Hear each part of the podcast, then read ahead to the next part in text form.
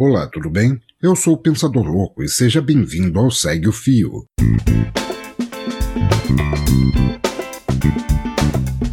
Este é o programa do Midcast, onde são materializadas em podcast as populares threads do Twitter em episódios de até 8 minutos. Se você não sabe do que eu estou falando, thread é uma sequência de vários tweets abordando um tema específico, onde apenas 280 caracteres não seriam suficientes. Nesse formato, sempre haverá uma pessoa narrando. Pode ser algum convidado, algum integrante do Midcast ou a própria pessoa criadora do fio. Vale lembrar que o conteúdo a ser reproduzido aqui possui autorização prévia do autor ou autora. Hoje iremos conferir a thread do Marcos Apios, o arroba Apios. Ela foi publicada no dia 24 de 6 de 2020 e faz uma análise em perspectiva sobre o momento em que Jair Bolsonaro virou um fenômeno eleitoral. Vem comigo e segue o fio.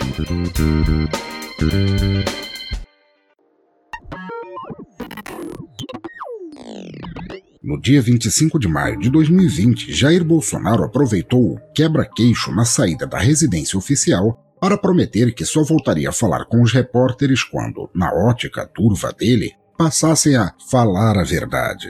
Foi a senha para que os bolsonaristas que diariamente bajulam o presidente da República levassem os ataques contra a imprensa ao limite da agressão física. Era a gota d'água. No mesmo dia, exceto por poucas redações governistas, os principais veículos nacionais suspenderam a cobertura da portaria do Alvorada. Na réplica, o presidente da República queixou-se que os jornalistas estariam se vitimizando. A grande vítima, contudo, foi o próprio Bolsonaro. Ao menos é o que se conclui do monitoramento do Google Trends. Nos 27 dias que se seguiram à suspensão da cobertura do cercadinho, as buscas por Jair Bolsonaro caíram 29% em relação aos 27 dias que antecederam aqueles ataques. O Google Trends, inclusive, é uma ótima ferramenta para se compreender o fenômeno Bolsonaro ou a relação dele com a mídia. Com registros desde 2004, o serviço até enxerga na década anterior alguns levantes pontuais, quase sempre por obra do CQC, do ainda deputado pelo PP. Mas algo acontece em fevereiro de 2014 que faz com que o interesse em Bolsonaro inicie uma jornada que o levaria quatro anos depois ao Palácio do Planalto. Ajustando o gráfico ao período observado, percebe-se que a onda pró-Bolsonaro encontra um pico no dia 14, mas segue reverberando até o mês acabar. Vamos, portanto, revisitar o arquivo daquele mês de fevereiro. 1 de fevereiro de 2014, sábado. Jair Bolsonaro vira notícia ao comentar que um beijo gay exibido no último capítulo da novela Amor à Vida seria um estímulo ao homossexualismo.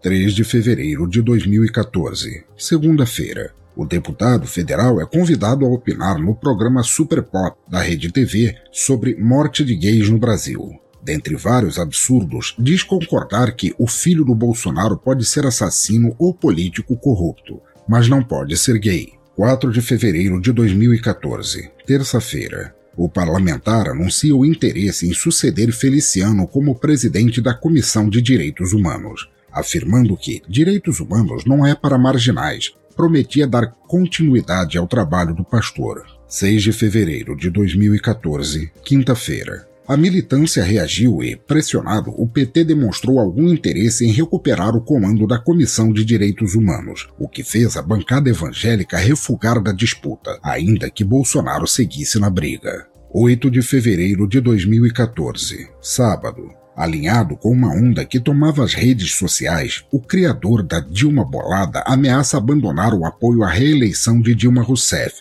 caso o PT deixasse a Comissão de Direitos Humanos ser presidida por Bolsonaro. 10 de fevereiro de 2014, segunda-feira. Em entrevista, Bolsonaro vomita outro balde de absurdos e garante que não são esses ativistas gays e de movimentos negros que vão me atrapalhar. 11 de fevereiro de 2014, terça-feira. Enquanto militantes protagonizam alguns protestos contra Bolsonaro, o deputado celebra em nova entrevista insana que, juntamente com Feliciano, já teria entrado para a história. 12 de fevereiro de 2014, quarta. O próprio Bolsonaro compartilha no YouTube a coletiva com a fala polêmica. A única coisa boa do Maranhão é o presídio de Pedrinhas.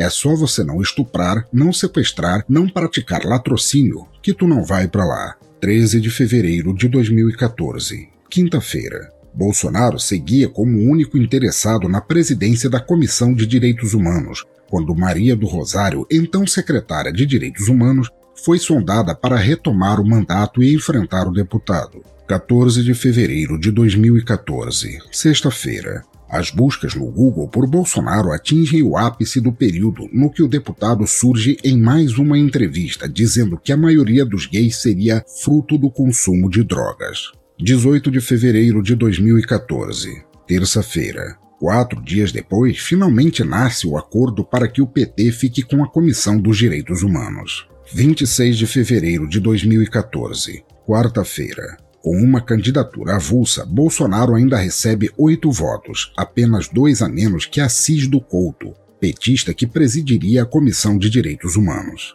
A internet se habituou a chamar de bait a provocação para que alguém se meta em uma discussão apenas para demonstrar as próprias falhas. Na entrevista em que provoca ativistas gays e de movimentos negros, Bolsonaro deixa explícito que, com o apoio do líder do PP, buscava a presidência da Comissão de Direitos Humanos apenas para ter mais visibilidade em um ano eleitoral. Desde o 11 de fevereiro de 2014, a própria imprensa alertava que o PP usa a Comissão de Direitos Humanos e a indicação de Bolsonaro para presidi-la como forma de pressão para conseguir a Comissão de Minas e Energia. Na polêmica coletiva em que cita o presídio de Pedrinhas, Bolsonaro parabeniza quem produziu um cartaz com críticas porque estaria, sem perceber, promovendo o deputado. E conclui aquela página infeliz da nossa história sugerindo: quem não está contente, trabalhe contra minha chegada na comissão. Era um bait. O PP, que usou Bolsonaro para forçar o PT a abrir mão da Comissão de Minas e Energia, concordou em ficar com as de trabalho e turismo. A de Minas Energia, contudo, ficou com o PSD.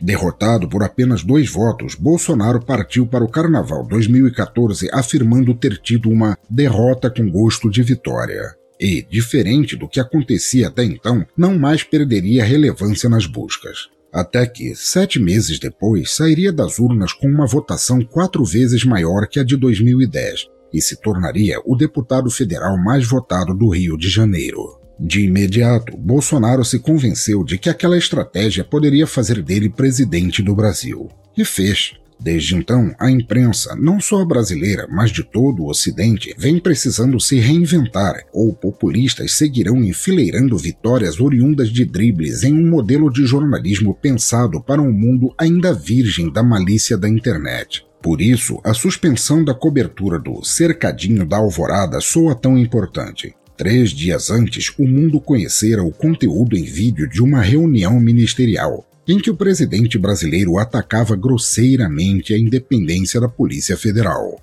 Ao atiçar os membros da seita contra a imprensa, Bolsonaro mais uma vez jogava um bait para que os editores alterassem as manchetes das capas. Sem um embate diário na portaria da Alvorada, ao menos essa arma ele perdeu. Coincidentemente ou não, passou recentemente a não ter controle das crises que ele próprio fomenta.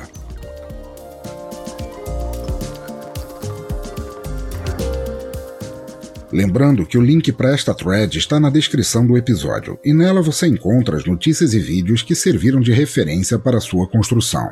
E se você quiser me seguir no Twitter, meu perfil é o pensadorlouco. Se você gosta de podcasts sobre cultura esquisita e fora do esquema, Procure meus podcasts em bladobladoblado.pensadorlouco.com. Espero que goste. Se você tem alguma sugestão de conteúdo para este formato, é só marcar no Twitter o perfil do Midcast, o podcastmid. Valeu e até a próxima!